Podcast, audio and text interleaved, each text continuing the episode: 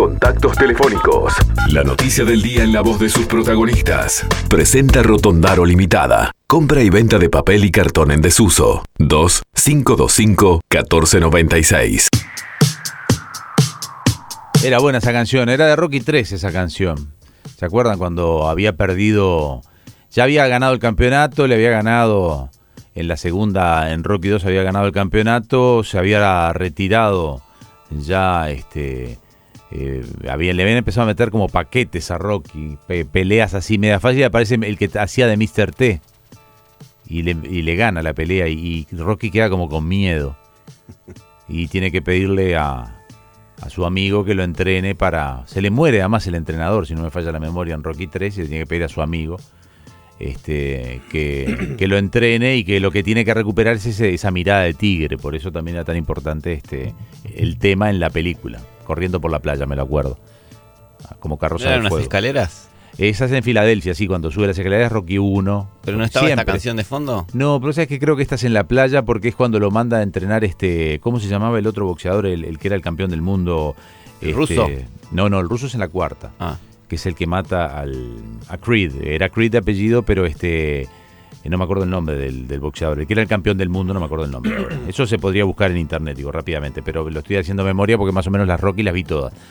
Y, este, y creo que eh, Ojos de Tigre suena cuando Rocky está recuperando la confianza después de haber perdido con Mr. T con Baracus. ¿Te acuerdas del que hacía de Baracus? Sí. Hacía de un boxeador con esas mismas ganas que tenía Rocky en su momento, porque le habían empezado a meter paquetes a, Rocky. Era, era boxeador, era campeón del mundo. Sí, la, de Ojo de Tigre no es cuando sube la escalera corriendo. No, no, vos sabés que esa es la de Rocky, la, original. Este, Ojo de ah. Tigre es para la película 3. Ya, ya, ya había ganado un Oscar con Rocky 1, después ya habían notado que esto venía de franquicia y que había bajado la calidad, que se transformaba en una una serie de películas. Sí, pero todas fueron exitosas. Todas fueron exitosas, sí, sí, sí, sí, creo que sí. Bueno, este, si alguno se acuerda, Ulises creo que se llama, ¿cómo se llamaba? Este, el, acá me están poniendo Apolo. Apolo, Apolo Creed. Apolo se llama, me dicen acá, Manuel, gracias, Manuel. Y otro mensaje también de otro oyente eh, ratifica que es Apolo. Apolo Creed, exactamente. Cuatro mensajes llegaron para decir que es Apolo. gracias, gracias, gracias. ¿qué pasó? La que, te, la que te va a boxear va a ser Patricia Ruzmendi, que te está esperando en, en línea. Exactamente, y la va a presentar ya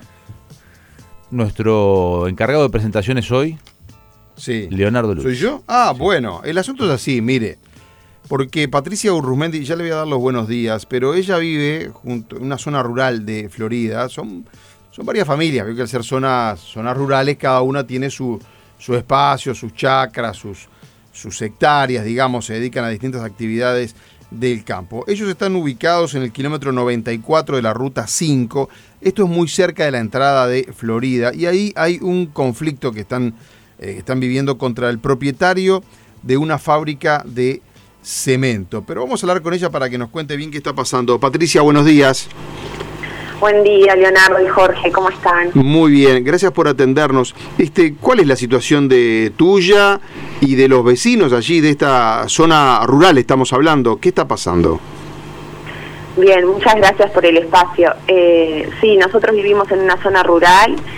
Eh, lo que sucede es que más o menos hace nueve años se ubicó una empresa que se dedica a todo lo que es hormigón el tema es que cuando comenzó, eh, se inició, era una empresa muy pequeña que, hacía este, baldosas y, determinados este, eh, materiales que es para la construcción, pero pequeños, como, como no sé, como los cilindros, esos que se utilizan para el tema de los desagües y ese tipo de cosas. Eran cosas pequeñas y resulta ser que con el tema de este, el ferrocarril y las vías, eh, ellos aumentaron su producción y empezaron a comprar camiones este, que son los mixers que hacen... Porque ganaron la licitación de los durmientes, que los durmientes son de, hormigón.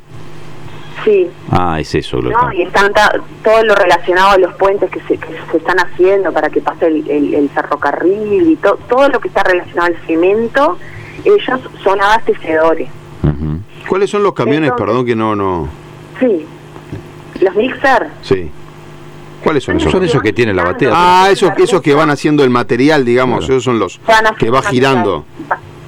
Van moviéndose para que el cemento, este, en, este tiempo me he vuelto especialista en temas de cemento, ¿no? pero para que el cemento no se seque, van en movimiento y lo van mezclando de forma permanente para que todo lo que es el polvo, la arena, el pedregullo y los aditivos que, que le tienen que agregar, ya sea para que demore el secado o para que seque más rápido, este, Bien. se vayan mezclando a medida que va llegando el camión a Bueno, y esta empresa que empezó como un emprendimiento más pequeño, ahora con, con esto del tren, supongo que crecieron una enormidad.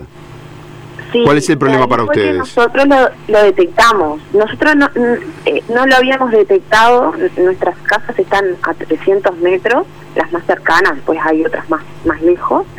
Este, ¿Y qué sucede? Empezamos a ver nubes de polvo que tapaban nuestras casas, que era todo de, de- del Portland, porque eso lleva toda una chimenea este que ahí, mm, cuando el, el polvo necesita una determinada temperatura para ser trabajado, entonces eh, expide polvo y dióxido de carbono al ambiente. Después empezamos a detectar que no tenía ningún tipo de tratamiento de las aguas residuales y eso iba a, a un arroyo, que el arroyo desemboca en el río Santa Lucía, que es el que abastece a todo Montevideo. ¿Qué es lo que qué es lo que sale de ahí? ¿El lavado de los camiones o el proceso de qué qué es lo que la Claro. qué- Porque ellos lavan los camiones de forma permanente porque todo lo que es el material... eh, Sí, no puede quedar adentro de la batea. Claro, es erosivo para los camiones. Entonces está todo lo que lo tienen que lavar de forma permanente. Entonces todo eso es volcado al, a, a, a- a- a piletas que las piletas enseguida van al, al, al arroyo, se desembocan ahí. Que, Ana, que esto, esto en realidad, eh, que una empresa crezca para el país o desde el punto de vista productivo no, no debería ser un, un inconveniente. Ustedes lo tienen como vecinos. Ahora, tiene que haber un límite entre que una empresa crezca y que los vecinos no se sientan afectados. Esto ya lo hablaron con Ministerio de Ambiente, ya lo hablaron con la Intendencia, lo hablaron con alcaldes. ¿Cómo vienen ustedes? Porque esta pelea es un litigio en el que nosotros eh, en la entrevista o los que nos están escuchando se pueden preguntar, pero ¿y quién puede llegar a tener la razón? No somos nosotros los que lo vamos a decir. Claro. Te estamos escuchando a ti. Después si la empresa quiere Claro. también la escucharemos a ella porque es lo que corresponde, pero pero este ¿qué, qué han avanzado ustedes? Mira, frente a estas tres, tres problemáticas del medio ambiente, ¿no? que es todo lo que es polvo, agua y, y, este sonido, nosotros hablamos hace dos años con él por teléfono porque no lo conocíamos, tratando de solucionar el problema, hasta que llegamos a la etapa de la denuncia. Hablaron con la empresa, perdón. ¿Eh? Hablaron con la empresa cuando me decís con él. Hablamos con la empresa, empezamos Bien. hablar con la empresa en varias oportunidades, Ujú. lo cual ellos nos decían que no, no hiciéramos la denuncia, que iban a tratar de mejorar el tema del polvo, el tema de esto, el tema del otro, como está. Pero no lo conocíamos personalmente, lo conocimos hace un mes. Eh, y bueno, a raíz de eso decidimos hacer la denuncia. Nosotros siempre creyendo que ellos estaban habilitados y que lo que nosotros teníamos que informarle que se tenía que adaptar la habilitación o no sé.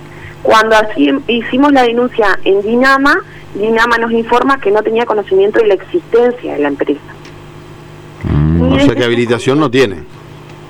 No, no tiene ni habilitación eh, eh, operativa Ujú. Ni, provi- ni provisoria. Que la provisoria es la que, perdón, la previa es la que se realiza antes de, eh, comenzar a funcionar la empresa. Y la operativa es la que se hace durante el funcionamiento, que es la que va recibiendo modificaciones dependiendo del crecimiento de la empresa.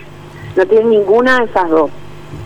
¿Y qué pasa? Eh, al ir a la intendencia también hacer la denuncia, pensando también que tenía las autorizaciones, porque la Intendencia eh, se provee de todos los materiales de esta empresa desde el 2015, eh, resulta ser que tampoco tiene las habilitaciones, ni siquiera el trámite hecho, es decir, nunca habían iniciado el expediente solicitando la habilitación de la empresa. Patricia, A raíz de sí, no, no, no, termina por favor la idea. A raíz de esto nos enteramos, porque claro, como ciudadanos a veces hay cosas que no sabemos, que dentro de un medio rural este tipo de empresa no puede estar ubicada. Y bueno, al hablar con el ministro de Medio Ambiente, que también nos asesoró, nos dijo que Llegaron hasta Eh, Peña, incluso ustedes, Adrián Peña los sí, recibió. sí, sí, el ministro eh, eh, vino hasta Florida y, y bueno, llegó hasta donde estaba la planta a hablar con nosotros, sí, muy, muy abierto, nos explicó la situación y nos dijo que para que las autorizaciones ambientales estén, tiene que estar la autorización de la Intendencia, de que ese predio eh, puede estar ubicado una empresa de tal porte. ¿Y en la intendencia qué les dice? No sé con quién hablaron ustedes de la intendencia.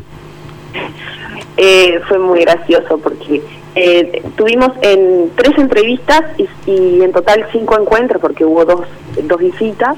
La primera entrevista fue con el intendente, el cual, este, al expresarle esto, eh, nos dice, lo que pasa es que nosotros no sabemos si está habilitado o no hasta que alguien denuncia.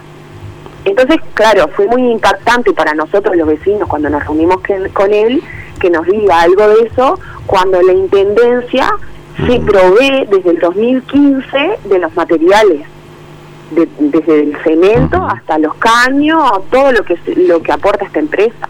Entonces, eh, el mensaje entre líneas que se brinda a la población es este medio medio feo, ¿no? Claro, debe ser proveedor de la intendencia, debe estar, debe tener habilitaciones de como empresa, debe tener un número de RUT, debe tener este la, debe ser proveedor de intendencia. La intendencia debería corroborar, que capaz que no es un requisito, corroborar que tenga todas las habilitaciones ambientales. Eso ahí debe haber ahí un tema burocrático que, que, está separado lo que le permite vender a la intendencia, porque si no, no le pueden facturar en la intendencia, de lo que es la producción del producto como empresa está.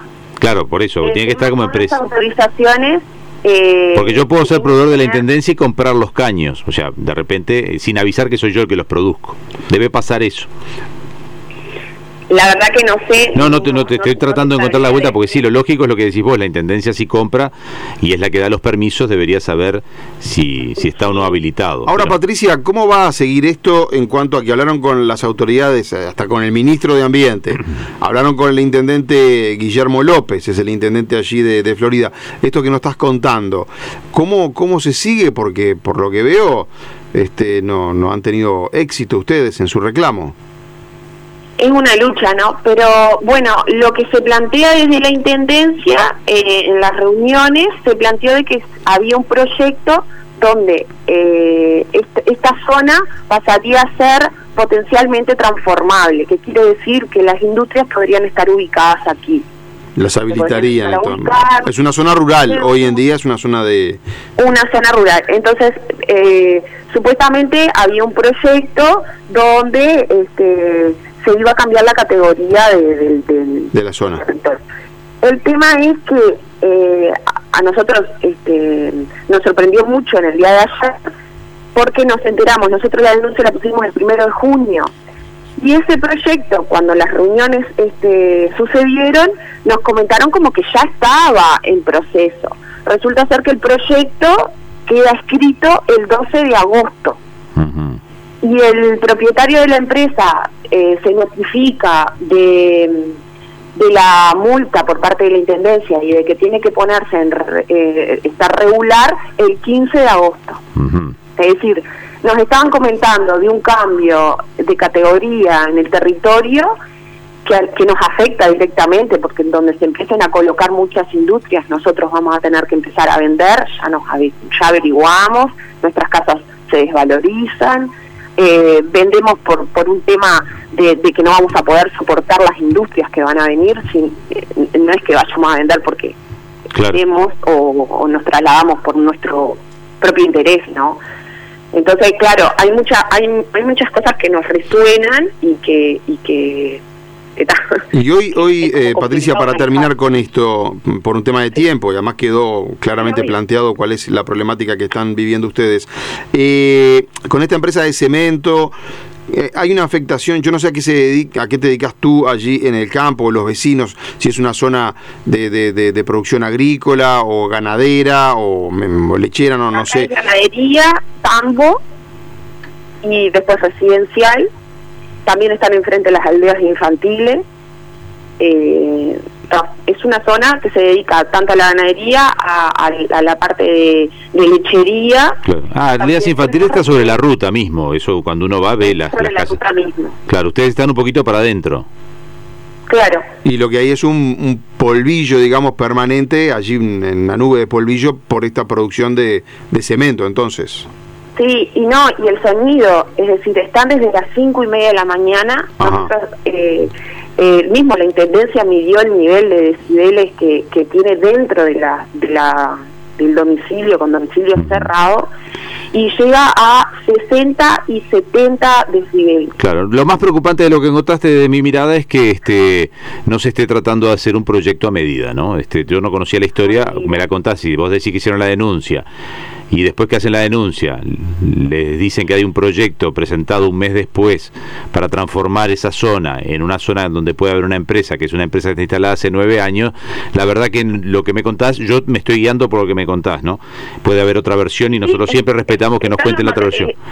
Pero este son los materiales con la fecha. No, por eso, lo que me contás es grave porque eh, en este en, este ni en ningún país se debe legislar a nombre de nadie.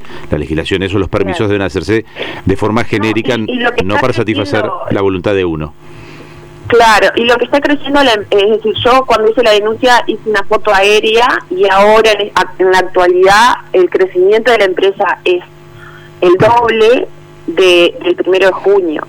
Y por otro lado, hubieron dos vecinos nuestros que están casi linderos a esta empresa que quisieron hacer un proyecto, pidieron permiso a la Intendencia y se lo negaron porque eh, es una zona rural.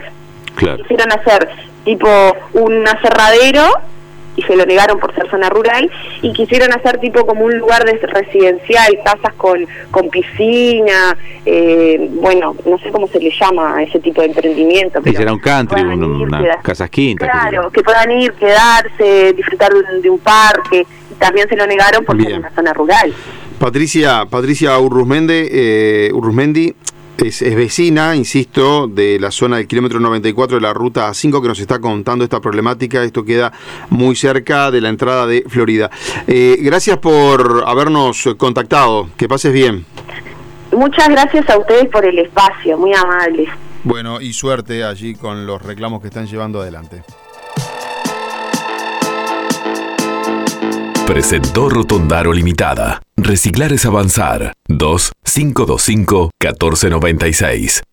Entre líneas. Una mirada en detalle de lo que a primera vista no se ve.